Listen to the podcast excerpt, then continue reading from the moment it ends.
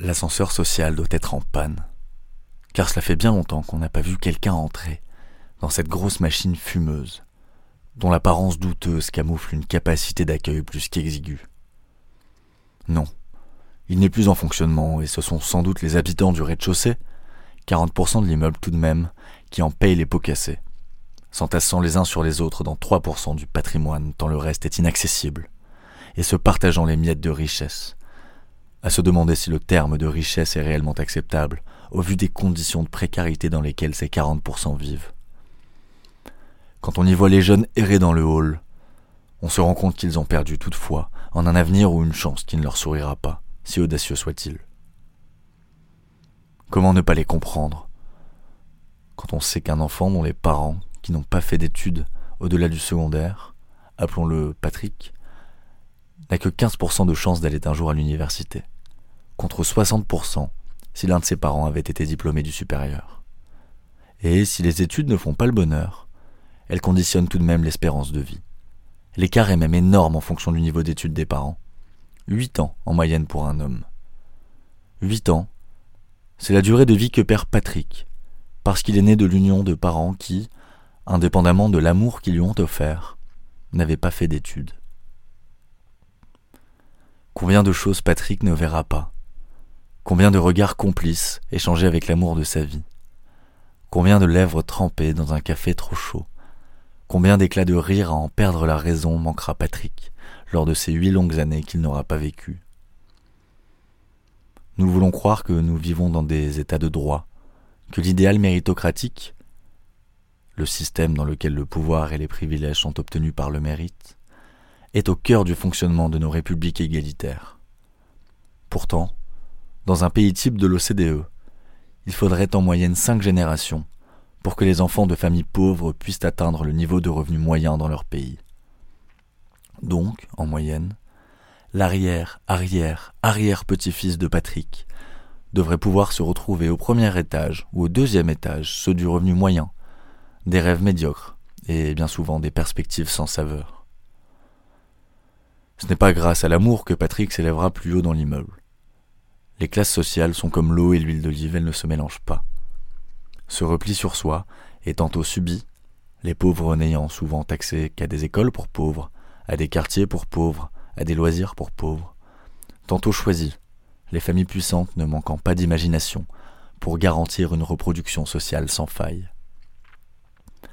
Patrick pourrait croiser in extremis la route d'une âme sœur fortunée à un match de foot, tant cette passion réussit à rassembler les différents milieux sociaux. Mais il faudrait se croiser à l'entrée du stade, sa moitié ayant sûrement payé plus cher pour une bonne place en loge. Et l'égalité des chances alors? L'ascenseur social ne devrait-il pas finalement fonctionner grâce à l'école républicaine, elle dont l'accès en France est garanti à tous? Il n'en est rien que celui qui s'offusque de ses propos aille visiter lui-même une salle de classe dans une école publique, en banlieue sensible, en province. Qu'il discute avec l'instituteur d'enfants dont l'échec scolaire est palpable dès les premières années du primaire. Qu'il rencontre ses parents, pour qui l'aventure scolaire a été un fiasco. Qui recommande à leurs enfants de quitter l'école et ce douloureux souvenir de promesses non tenues au plus vite pour rejoindre le monde du travail. Qu'il rencontre ses enfants qui n'ont rien qu'il croise au hasard ces génies qui ne seront jamais repérés par une institution qui ne les cherche plus. Elle qui maintient l'intelligence des classes les plus basses sous un plancher au-dessus duquel elles ne s'élèveront. Qu'il regarde jouer ces futurs chômeurs, contrats précaires, intérimaires. Qu'il fasse faire leur devoir à ces graines de travailleurs qui serrinteront la santé pour la grande distribution. Se battront comme des lions, car on leur aura fait croire que ce sont ceux qui travaillent le plus qui sont le plus méritants qui passeront leur vie à courir derrière des objectifs inatteignables et s'écrouleront un matin à cause d'un burn-out. Qu'ils racontent des histoires à ces débrouillards prêts à tout, qui entreprendront jeunes, créeront des entreprises sans souci des banques et prendront le risque de tout perdre, car leurs parents n'auront pas de bouée de sauvetage à leur offrir. Qu'ils observent grandir ces quelques chanceux, qui rempliront les quotas d'institutions honorables se voulant inclusives, parfois ravis d'avoir pu s'extirper de leurs conditions premières parfois honteux d'avoir bénéficié de la discrimination positive. Ceux-là, qui jouent dans la cour de récréation, ne savent pas encore ce qui les attend. Ils sont rares, mais oui, ils grimperont. Ils sauront s'adapter, apprendre les codes, faire suffisamment de sacrifices pour monter jusqu'au cinquième, peut-être au sixième étage. Adultes, ils loueront de jolis appartements, vivant de véritables perspectives d'avenir, découvrant des loisirs à des années-lumière de ce qu'auront vécu leurs parents. Ils auront étudié, seront cultivés, réfléchis. Mais ils ne seront jamais comme les gens du septième ou du huitième étage, non. Ils ne seront sûrement pas propriétaires, sauf s'ils acceptent de vivre plus bas dans l'immeuble et de régresser, car ils n'auront pas d'apport suffisant.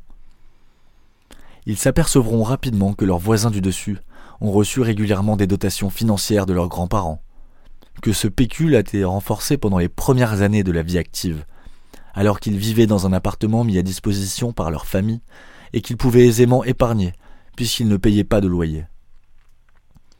Ils se rendront compte qu'ils ont peut-être fréquenté de bonnes écoles, mais qu'il ne s'agissait pas des très bonnes écoles, des meilleures écoles, de celles qui produisent l'élite, de celles des gens qui vivent dans les étages les plus hauts. Non pas parce qu'ils ne le méritaient pas, mais au contraire parce qu'ils n'ont eu personne à leur côté, qui ne connaissent suffisamment ce monde pour les y aiguiller, alors que leurs propres parents n'avaient pas fait d'études. Personne pour leur présenter le lycée Henri IV, personne pour leur présenter la prépa Ginette. Il était évident qu'ils ne finiraient pas sur les rangs de la prestigieuse école polytechnique, où 80% des étudiants ne sont issus que de dix lycées différents. Personne pour les empêcher d'intégrer l'élite, c'est vrai, mais qui dans leur environnement pour leur souffler l'idée qu'avec leur potentiel cela était possible. Parfois un professeur, parfois la mère d'un ami, bien souvent personne. Ceux-là évolueront entre deux mondes. Ils se sentiront parfois coupables, tant leur vie est plus simple que celle de leurs parents, de leurs amis d'enfance, de leurs cousins. Mais ils auront parfois honte de l'envie qu'ils surprendront à porter à la vie de leurs nouveaux amis. Ils ne sauront se défaire du sentiment d'imposteur qu'ils ressentent dans leurs emplois de cadre supérieurs, ou lorsqu'ils sont généreusement invités dans l'inattendu écrin du cercle privé de leurs amis, qu'ils découvrent les vacances en bateau, les mariages grandioses, les week-ends dans les châteaux.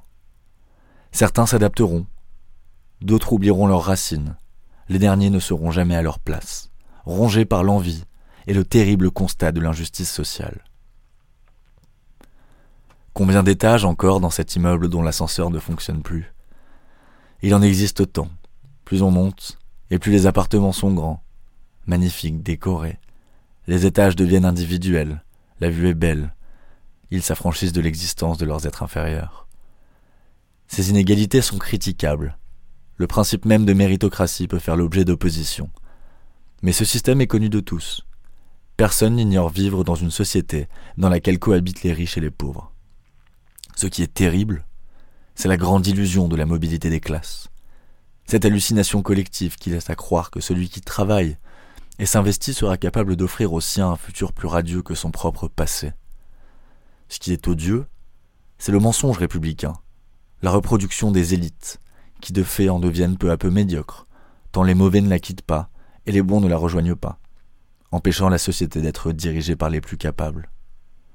Ce qui est révoltant, c'est que l'accès à des écoles de prestige est souvent déterminé par la capacité des parents à investir financièrement dans des préparations de concours, des stages d'entraînement, des cours particuliers, mettant sous le tapis le principe même de méritocratie. Ce qui est révulsant, c'est l'arrogance tranquille de ceux qui ont tout face aux seuls tributaires de leur destin social. C'est le déni du déterminisme social lorsqu'en 2019, seuls 18% des enfants de salariés connaissaient une trajectoire sociale ascendante d'ampleur, c'est-à-dire les voyant accéder à un emploi de cadre supérieur alors que leurs parents étaient employés ou ouvriers. Ce qui n'est pas acceptable, c'est le sentiment de bonne conscience derrière lequel se cache celui qui a grandi du bon côté de l'égalité des chances, face au regard de celui qui veut mais ne peut pas. Existe-t-il des solutions? À vrai dire, je ne sais pas. Il faudrait se tourner vers les chercheurs, les enseignants, les sociologues, les philosophes. Peut-être faut-il casser les ghettos, pour que tous vivent enfin ensemble, que l'écart diminue, que le capital culturel se partage.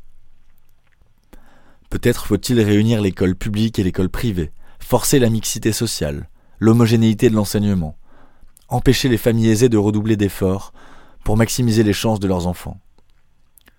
Peut-être faut-il interdire l'héritage, limiter les dotations, pour que tous les individus ne fassent pas que naître, mais aussi demeurent libres et égaux en droit tout au long de leur vie.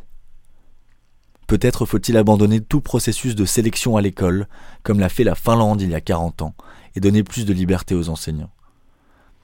Ce ne sont pas les idées, les études, les recherches, les exemples qui manquent pour changer ce paradigme et rendre le monde plus juste. Ce n'est peut-être qu'une histoire de volonté, car si nous pouvons résumer le concept de méritocratie par la phrase Quand on veut, on peut, on peut aussi présumer que l'ascenseur social reste à l'arrêt depuis une trentaine d'années, car tant que certains ne veulent pas, les autres ne pourront jamais.